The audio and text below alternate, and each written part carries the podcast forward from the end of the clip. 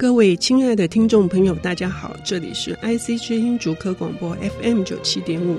您现在收听的节目是《经典也青春》，每周四的上午八点十五到八点四十五首播，每周日的下午两点到两点半重播。我是陈慧慧。德国哲学家费尔巴哈说：“生而为人的第一要务是要让自己幸福。要让自己幸福的方法，对我而言就是大量阅读。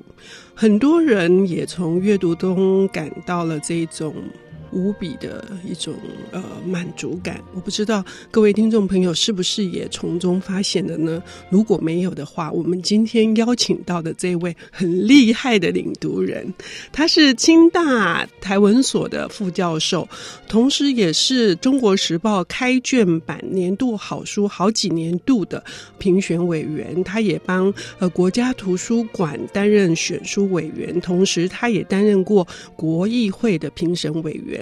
我们要热烈的欢迎贺淑伟老师，淑伟老师好，你好，大家好。哎，今天淑伟老师为我们带来的这本书是。啊、呃，今天我要谈的是那个 Margaret Atwood 的《Lady Oracle》，呃，中文翻译叫《女祭司》。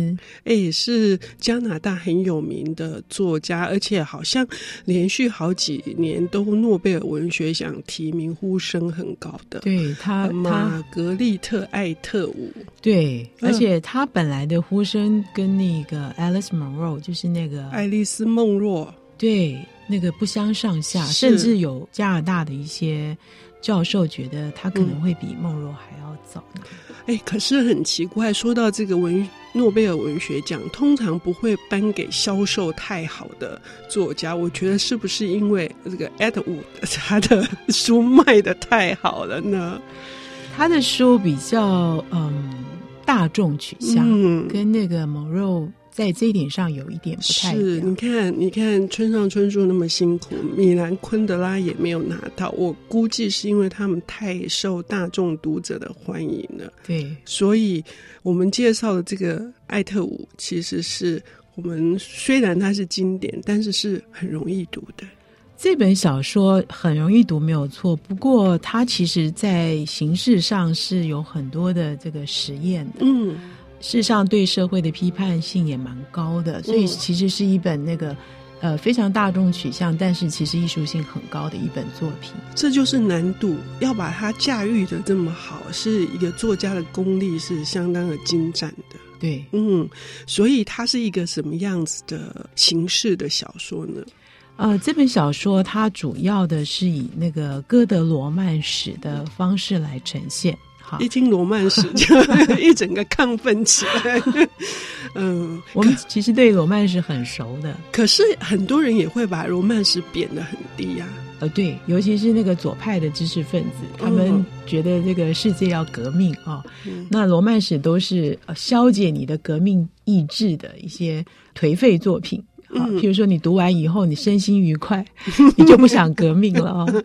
那在这本小说里面也提到这一点。是，所以歌德式的罗曼史，它真正的意涵是指什么？OK，呃，歌德这两个字哦，就是歌德小说，它是十八世纪末期啊、这个开始出现了一个比较特别的文学形式啊。嗯那他是 Horace Walpole，他大概在一七六零年呃写的一本小说出现的，他所创发的一种形式。嗯，那这样的一个歌德形式里面，常常会出现呃，譬如说城堡，嗯啊。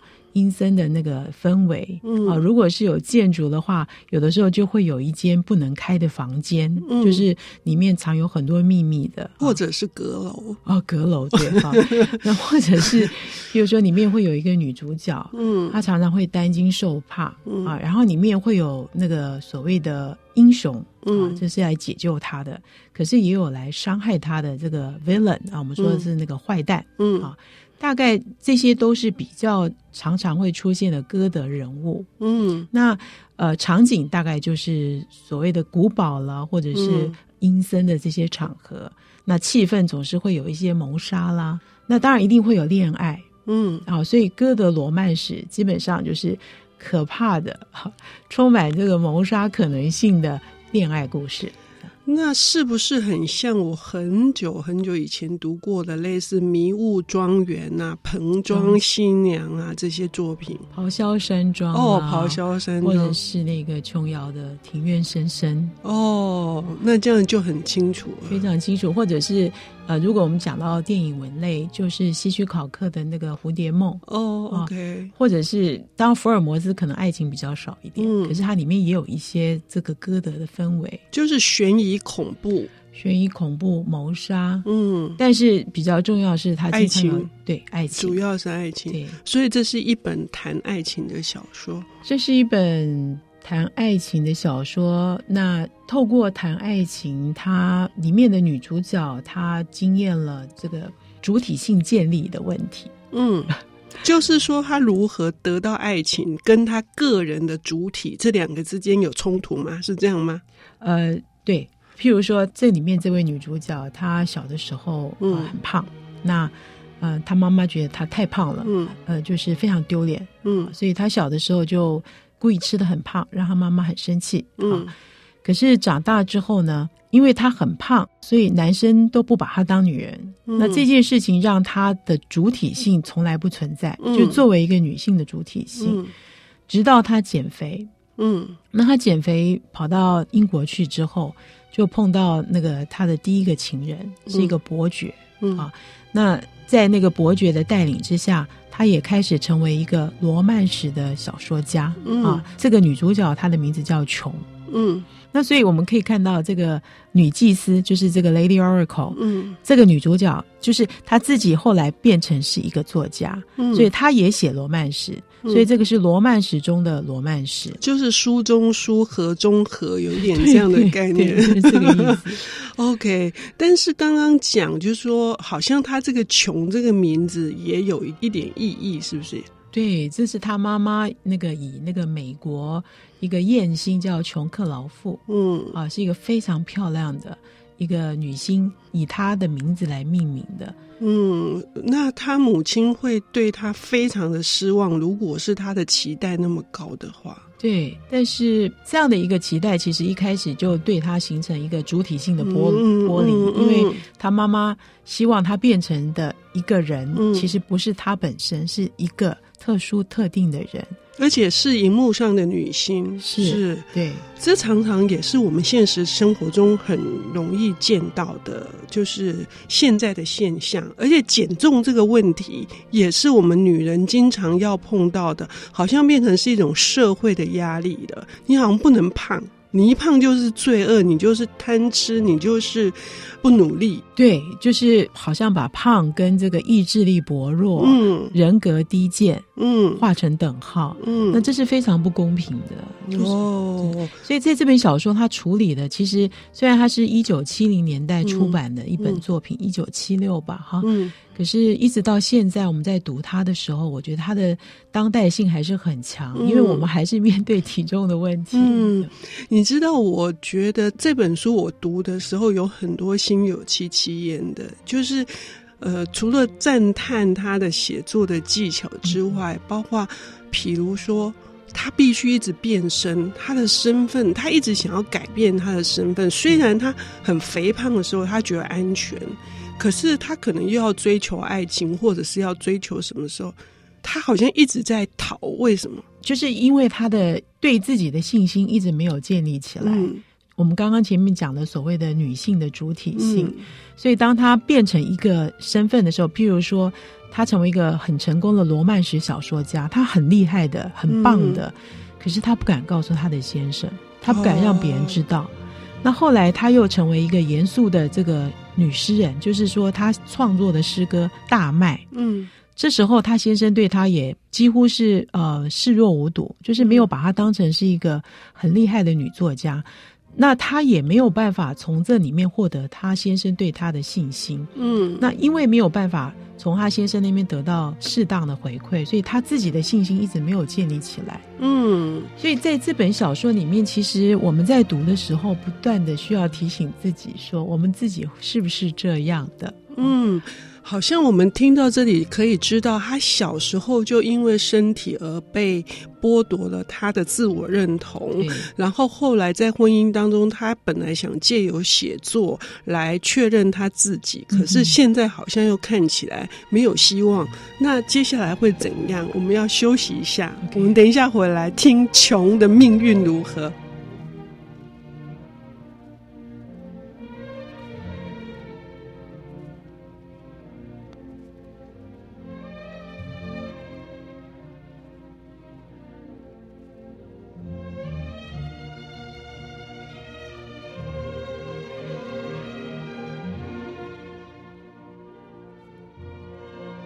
欢迎回到 IC 之音竹科广播 FM 九七点五，现在进行的节目是《经典也青春》，我是陈慧慧。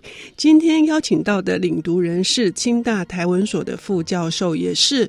中国时报开卷年度好书好几年度的评审委员贺淑伟老师，淑伟老师好。我们刚刚 我们刚刚谈到了，就是艾特五是一个很受欢迎的，但是是很有深度的小说家。那淑薇老师也提到，这本书的实验性很强，尤其他让安排的这个本身这本书就像罗曼史的写作，是很紧凑，然后充满了悬疑感。他也安排女主角也写罗曼史，是想要呃去彰显他的主体性。这样子安排，作者到底是有什么用意呢？OK 哦，那个慧慧这个问题问得好棒哈、那这个 Albert 他曾经讲过一段话，就是说你在读书之前跟读书之后，你不会是同样一个人啊，因为读了一本书之后，你会被那本书启发。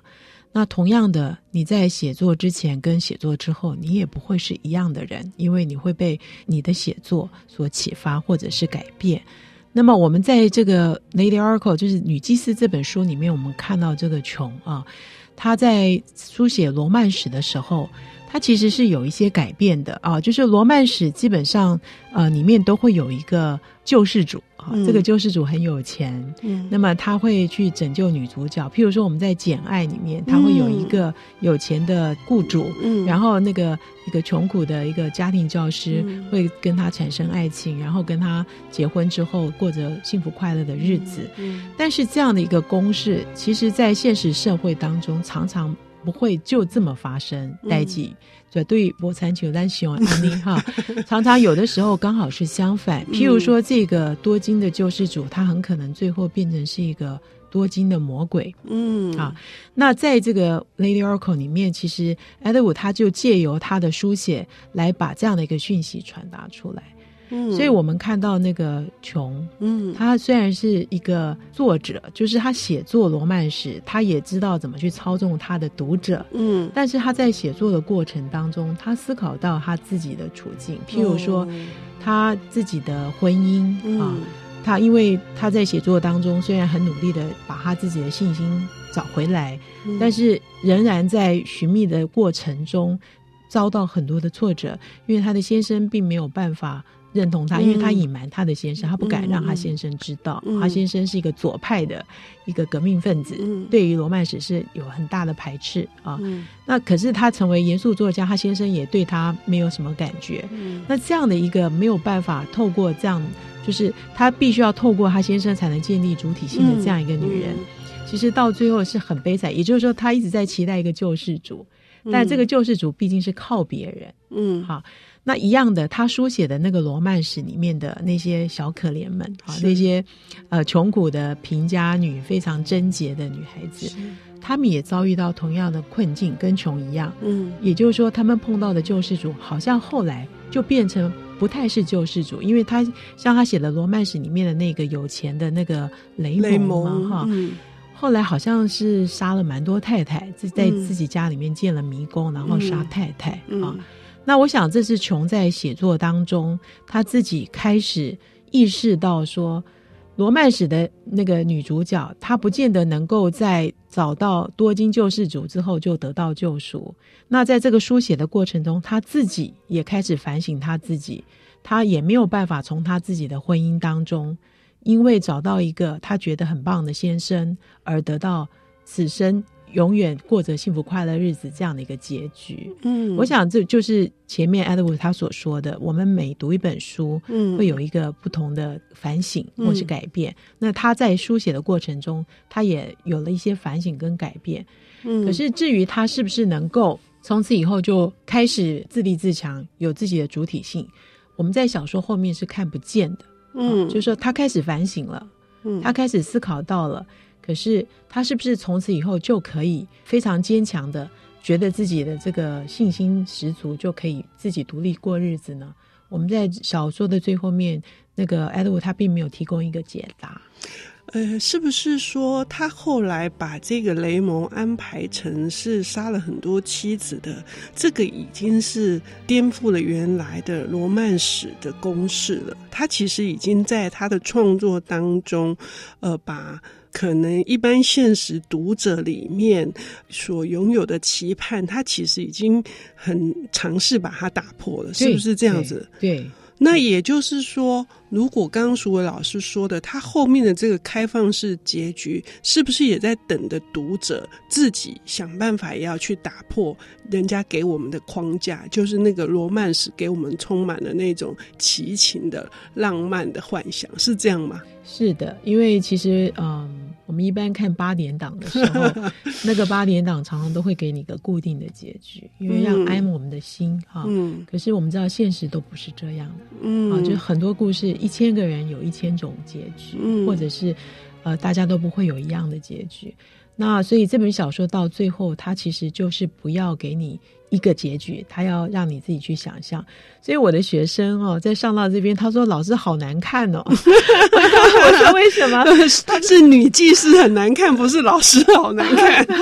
他说：“那个因为没有结局，嗯，对他他不能习惯没有结局这件事情。可是我觉得这个结局非常好，而且我舍不得看完。你知道，我们旅行的时候，如果我们碰到很糟的旅伴，是灾难嘛？然后碰到很好的旅伴，事实上是一种祝福。这本书就是我前阵子出门旅行的旅伴啊，我非常的喜欢呢、啊。我觉得是一是非常好的结局，而且他说事情还是被他处理的一团糟啊。可是他就说，我大概永远不会是个有条不紊的人。这不就是要颠覆大家对于很多女性的？的期待吗，我们为什么要活在那么多人的对的固定的模式里面？对啊，其实这本书啊，我觉得我们如果都不要去看刚刚我说的那些哦，这本书光是看它的幽默啊，因为这里面这个 John 太有趣了，嗯，非常幽默的一本小说，很好看的，是，而且就是从头到尾就是，呃，你真的是。外行的人就看热闹，但是内行人，你看到里面，他有很多精心的安排，就是你要什么有什么，我觉得是是一个呃很精彩的故事。对，这本书可以写论文，然后这本书也可以拿来呃喝咖啡用，是，它非常有趣。然后呃，如果有人喜欢读英文的话，嗯，呃，我其实还蛮郑重推荐 Edward 他的文字，嗯，因为他本身也是一个诗人，嗯。那他的文字很精彩。OK，好，谢谢谢谢舒伟老师为我们带来这一本《艾特伍的女技师》，谢谢，谢谢，下周见，好，拜拜。